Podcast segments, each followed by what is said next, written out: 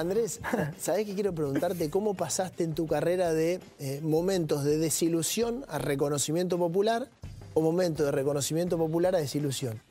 Y, son dos ejemplos muy claros. Vos no estabas jugando mucho en River, estabas a un costadito y de repente aparece la lesión de Livio Prieto, vas al Mundial Sub-20 y, después de Javier sos el mejor jugador de- de- del campeonato. Argentina tiene un torneo espectacular, sos jugador sensación y después le podés aportar todo lo que diste ahí a River. Y después a la inversa pasa. Parece que vas a jugar al Barcelona de España y se cae el pase de un día para el otro. O sea, pasaste de. No me hagas acordar de eso porque. Bueno, pero son Dale, dos Martín, picos. que veníamos arriba. No, pero son dos picos. No, yo me acuerdo, yo me acuerdo perfecto de esa semana. Tuve una semana, Contala. 2002. Sí. Tuve una semana, Overmax, Sí. el holandés, se iba del Barcelona y llega, Que usaba la 11. Usaba la 11. Por eso yo salgo en un programa, un programa catalán allá en el Barcelona. Buenos colores, buena camiseta. Paseo en helicóptero, conociendo la ciudad, bueno, haciendo todo el. Lo que hay que hacer. Todo el biribiri. Lo que hay que hacer. Sí, sí. El biribiri. El- el- la venta de humo esa que hay que hacer. Ahí está el Camp Nou. Ahí vas a tirar la boba, te decía. Fui a ver un, un partido de Champions, me acuerdo, eh, Barcelona-Newcastle, si no, si no, Sí, no estoy equivocado, un miércoles. Y estaba todo casi, después de un día para el otro, bueno, se cae, no supe por qué, nadie supo por qué. Nadie te dijo, che, no Después yo seas- supe algunas cosas, nosotros nos enteramos, los jugadores después, Al final. de los entretelones, de lo que puede llegar a pasar dentro de, un- de una sala, de lo que puede llegar a pasar con tu empresario en aquel momento. Alguien pide algo que no debe. Pero se mete en el medio. pero bueno, el fútbol es así, nosotros lamentablemente no, eh, no, no podemos estar en, en todo, ¿sí? Y deberíamos, deberíamos. ¿Y pero cómo haces? Jugadores, ¿La pero es difícil, es difícil. Pero bueno, eh, eh, yo creo que hu- hubiese, hubiese cambiado un poquito mi carrera. Pero ¿cómo te sobrepusiste? Porque ahora vas a contar la otra. ¿Esa te fue la regalaron buena. o la tuviste que dejar ahí? No, la tengo en casa. Bien. Sí. Bien, de último un día la mentimos. Sí, sí, jugué dos partidos. No, pero yo la, la foto esa la tengo guardadita, ¿eh? Sí, Y cuando me preguntan, digo, yo por lo menos Y fui. esto también forma parte de la historia. Es lo que dice Martín. No, no, ¿y cómo te sobrepusiste a, a un cachetazo así? Y yo, no, yo volví a River, después fuimos campeón. Nosotros en River ganamos. Yo seguí jugando, a mí me gust- Yo quería jugar al fútbol. Pero en la cabeza no te hizo nada. Yo, yo creo, yo hoy, ¿no? Hablando más tranquilo, yo creo que no tomé dimensión Claro. en ese momento de lo que había perdido. En ese momento no te diste cuenta. No. No, podías Mejor por ahí, ¿no? lo que Mejor. se te estaba escapando. No, no tomé dimensión. Y, y por ahí pensaba de que podía llegar más adelante. ¿Por qué no? Bueno, soñamos con jugar en los mejores clubes del mundo, soñamos. No tuve la suerte porque no la tuve. Eh, pero bueno, Pero, y en no- ese no- momento... Perdona, per- no, no quiero que digas nada que no quieras decir, no, pero y ni siquiera porque seas rencoroso. Pero ¿identificaste un culpable de eso? ¿Un culpable? No fue la situación, Sí. no fue mala suerte, no. Había algo un culpable. pasó, algo pasó. Algo pasó.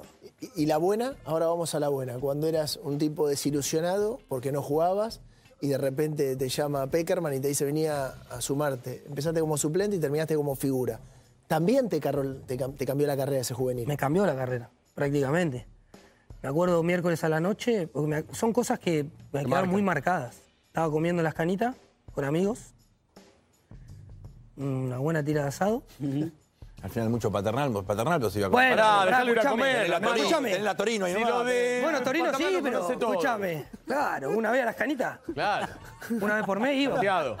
Y, y, y me llama José a la noche y me dice, mirá, se lesionó Livio Prieto. Eh, tenemos tres jugadores en mente.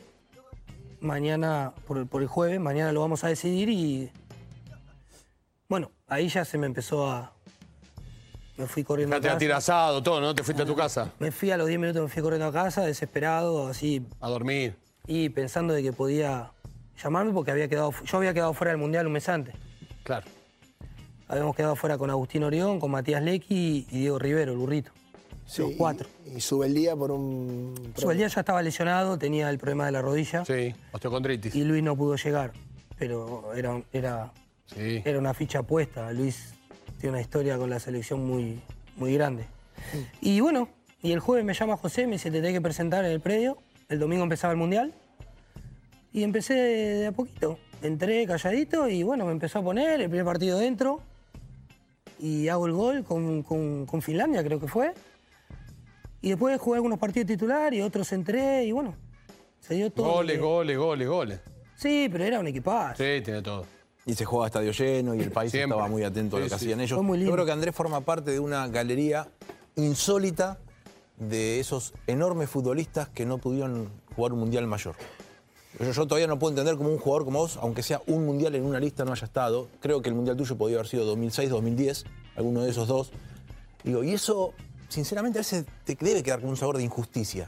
Porque de verdad, fuiste un crack, sos ídolo en Brasil, acá si hubiese jugado en Argentina serías, no podrías caminar por la calle seguramente, porque con continuidad en Argentina hubiese sido lo que, fuiste, lo que sos en Brasil. Y que no hayas jugado un mundial es una cosa insólita. Sí, son esos dos mundiales que estuve. tuve- Mm. Tuvimos la etapa de Marcelo Bielsa, el post-Japón, donde se produce un recambio en la selección. Eh, Copa América, bueno, perdemos la final, viste que La de Brasil. los detalles, si no hoy estaríamos hablando de otra cosa. Sí, obvio. Eh, ganamos la Olimpiada en, en Grecia Sí. y, y jugando eliminatoria. Y después, bueno, Marcelo toma la decisión de irse Se va. y se produce otro recambio. Pero y cuando viene José, vos sentías que, bueno, el Mundial Juvenil... Es que cuando viene José, eh, vuelven algunos jugadores que no estaban. Eh, Román. Obviamente, sí, cada, cada técnico tiene sus jugadores de confianza Sí, y sí. sus jugadores. eh, entonces, contra eso no, no se puede hacer nada. Eh, y el 2010, bueno, obviamente me sentí un poquito más lejos porque no, no, no había sido nunca convocado. Sí, pero tu momento era extraordinario. Y bueno, nosotros ganamos la Libertadores, fui mejor de América. El Nu- 2010. Nunca te llamaron ni Coco ni Diego en ese tramo. Con Basile yo estuve dos partidos. Mm. No sé si vos te acordás, Martín. Estuve dos partidos con, con el Coco. Eh, estuve con el Checho Batista también, Claro, algunos 2011. partidos después. Pero antes del Mundial 2010 solo con el Coco. Algunos partidos y después, bueno, con, con el Diego no. En el 2010, eh, Andrés le ganas el, el premio al mejor futbolista de, de América a Verón y a Neymar. Sí, creo que por la Libertadores, obviamente. Nosotros tuvimos un año, un buen año en Brasil, pero creo que la Copa Libertadores fue el, fue el momento importante como para, Ese fue. eh, me, que- me van quedando cosas de la charla. ¿Ese momento tuyo lo reconoces como el mejor de tu carrera o hubo otros momentos que vos decís, no, no, acá esta fue mi mejor eh, versión? No, yo tuve bu- buenos momentos en River. Con a corta edad, creo que Que te sentías ahí pleno. sí, me sentía bien, con confianza. Eh, en el 2013 tuve un año muy bueno en el Inter. Pasa que, bueno, acá mucho las cosas no llegaban, ahora están llegando mal las Ahora cosas. sí, Totalmente. Sí, sí, antes no. Antes, Antes no la Libertadores, eso, ¿no? 2000, Te vienen en la Libertadores, 2013 yo hice 21 goles en el año. Una cosa que es un montón. Para un ni volante, pensar. más difícil. Yo nunca fui goleador ni nada. Siempre hice mis goles. Eh, 2015 semifinal de Libertadores, que bueno que River llega a la final, que casi jugamos con River, perdemos con Tigre. Fue también un año importante, un año bueno. Y el 2010. El 2010 fue mm, por, Tu año. por el tema de la Libertadores, sí. Y, y es esto que te pregunta Nico, es algo que con el tiempo, viste, como, como el proceso de cicatrización, que, que vos lo mirás y está ahí y, y ya no molesta, o, o de alguna manera duele para siempre. O en todo caso, si las palabras de un grupo de periodistas o de la gente que dicen, che, es injusto que no hayas ido a un mundial tan injusto como que Canilla no, ha- no haya jugado el, el Mundial 98, tan injusto como digo no haya jugado el 78, o tan injusto como Zanetti no haya ido al 2010. ¿Te, te- te suaviza un poquito el dolor o es, o es una, marca, una marca que tiene la carrera que no te la, no te la vas a sacar? No, son las dos cosas. Creo que a nivel selección lo que aspiramos es jugar un mundial. Es lo máximo que podemos llegar a aspirar representando la camiseta de, de la selección argentina. No tuve la suerte. Pero por otro lado, las palabras de Nico, o las palabras de los periodistas, o que digan, por ejemplo, tendrías que haber estado, o tendrías que haber tenido la, la posibilidad, eso me deja eh, un sentimiento de tranquilidad. ¿sí? De decir, bueno, la verdad, una cosa es que lo digamos nosotros, nosotros no podemos decir, tendría que haber estado. El periodismo, no, no digo que, ¿Entendés? que jugadores, pero a veces en la previa de una competencia importante, si se habla mucho de un jugador, se genera esa presión. Yo creo que el hecho que vos decías de estar en otro lado hizo que quizás acá no se vea tanto y que el periodismo no ejerza entre comillas, una lógica razón para que vos estés, como pasó con Tevez en el 2014 o con Tevez en la Copa América del 2011. Sí, pero fíjate que, no, Bueno, que Carlito tampoco no fue, pasó en el ahí. dos- Carlos no Carlito fue. no fue en el 2014, Verón no fue en el 2006. Sí. Eh, hay un montón de casos de injusticia. Zanetti no fue en el 2006 tampoco. Sí, Riquelme no fue en el Mundial. 2002. Riquelme, Bueno, Riquelme jugó solo mundial. Pero había- pero Eh, había- pero yo Pero jugaron, un mundial por lo menos. claro, Sí, jugaron uno, Claro, ¿no? claro, Y un jugador como él, que no haya jugado un Es increíble. Y Bueno, pero- en el 2014 una presión enorme para que Isabela lo convocara Sí. a Tevez y, y no ocurrió eso Sí, probablemente. en con- Brasil cuando, me preguntan también eh, y, me, y comparan, obviamente salvando la distancia, ¿eh? por favor no, no me estoy comparando, con Alex, el que jugaba en Palmeiras, Claro. el 10. Yo tengo una relación muy buena con él. No jugó nunca un mundial. Y en- cuando me preguntan, siempre comparan. Porque acá, Alex, Sí, zurdo. con lo que 10, ganó, zurdo, tamaño. enganche, Tamaño tuvo la parecido. selección un montón de tiempo, no jugó un mundial. No jugó mundial, claro. Eh, tengo muchas preguntas des- deshilachadas, pero ahora que hablamos de la Copa América y del- de Marcelo, eh, López que yo pensé que iba a estar despierto hasta ahora y debió estar despierto, ¿o ¿no? Arevalo. Sí, claro. ¿Eh? Debió, Viene- debió estar despierto Sí, y hacer el programa con nosotros, pero 4 de la mañana, Guille. tiene un... Dale, hermano. Es un- No, no, mentira. Una vez que viajás, Eh, dale, movete, las el- 24 horas. Tiene un recuerdo de la Copa América, de Perú, de ese momento. A ver si vos te acordás. A ver, Gustavo. Guille, querido, te saludo desde acá de Inglaterra, desde Londres, esperando la finalísima de Argentina-Italia. Y quería aprovechar que está Andrés allí en el piso, porque tengo una historia con él, cortita, la voy a contar. Eh, fue un partido, creo que en Piura o Chiclayo, Piura, me parece, en Perú, Copa América 2004. La Argentina le gana a Uruguay un 4 a 2, un partido durísimo, muy complicado, pasa de ronda, ya para jugar las instancias definitorias. Y vamos a comer a un restaurante. No había muchos en el lugar. Vamos a comer a un restaurante después del partido, de la transmisión, y nos encontramos con toda la delegación uruguaya que vivía con nosotros en el hotel, o sea, compartíamos alojamiento. Y en un momento estaban todos los jugadores uruguayos allí, nosotros, los de la prensa, éramos cuatro o cinco en otra mesa, y me mandan a llamar. Me mandan a llamar. Vení, vení, Gustavo, me dice. Y creo que estaba Sosa. Había un par de guapos de la mitad de la cancha y me dicen, Gustavo, escúchame, ¿vos conocés a Alessandro? Le digo, no, lo conozco, tengo una relación periodista-jugador. Y me dice, ah, si lo ves, decile que se la banca el tipo. Se la banca. ¿Por qué se la banca? Le digo yo. Porque lo matamos a patadas y más pedía la pelota. Qué bravo, ¿eh?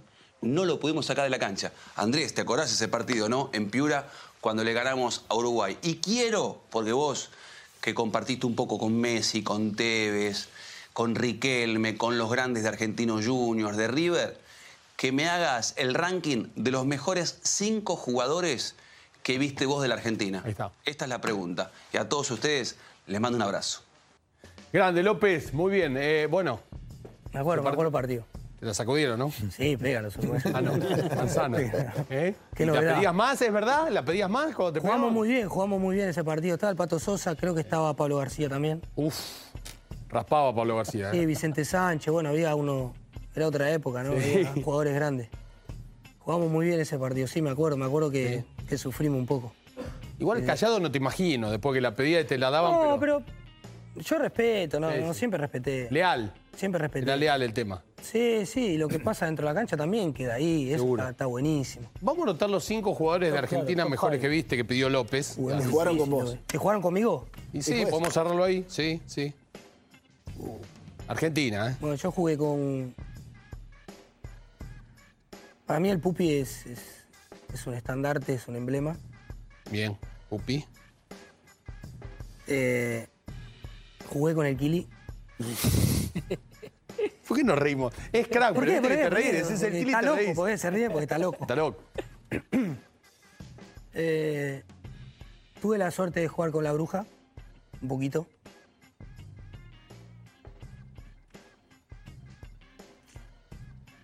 Quién más? Silencio. ¿eh? Está Estoy Pensando. esperando que nombre Estamos uno, pensando. imagina. No sé, con Ortega. ¿Qué pasa que con Ariel... No te metas a lo tuyo, Con Ariel pará. jugué en, en Río- ¿puedo- puedo- ¿Sí? Sí. Ah, claro, bueno. Lo que vos Ariel, quieras. Ariel y Pablo. Nostro, Ariel, claro. es más. Ortega y Mar. Sí. Quiero decirte lo que uno de estos cinco jugadores, ahora que lo leo, todos estuvieron en la selección de Bielsa con vos. Sí, menos, creo que Ariel, Ariel creo que no. Ariel no. Ariel ya, Ariel corta después del Eh, Mundial claro, no. corta. Sí, Corta después me pero con Ariel jugué en River. Claro. Jugué en River. Eh, y. mm, ¿Por qué Bielsa te marcó tanto? Porque sé que te marcó. Y porque me. me hizo ver eh, eh, en ese momento unas cos- cosas diferentes y me sacó lo que es. me exprimió al máximo. Me- me hizo, no solo tácticamente sino, y físicamente, sino mentalmente. Era un tipo que te convencía, un tipo que te exigía al máximo, al límite. Eh, y me hizo hacer cosas que no sabía que, podía. Me llevó a... Yo digo así, yo apre- aprendí mucho con Marcelo por lo que dije anteriormente, por la época de sparring. Imagínate que nosotros entrenaba la selección a las 9 de la mañana y nosotros nos levantábamos a las 7, entrenábamos de 7 a 8 para hacer los trabajos y de 8 a 9 entrenábamos con ellos. ¿Sí?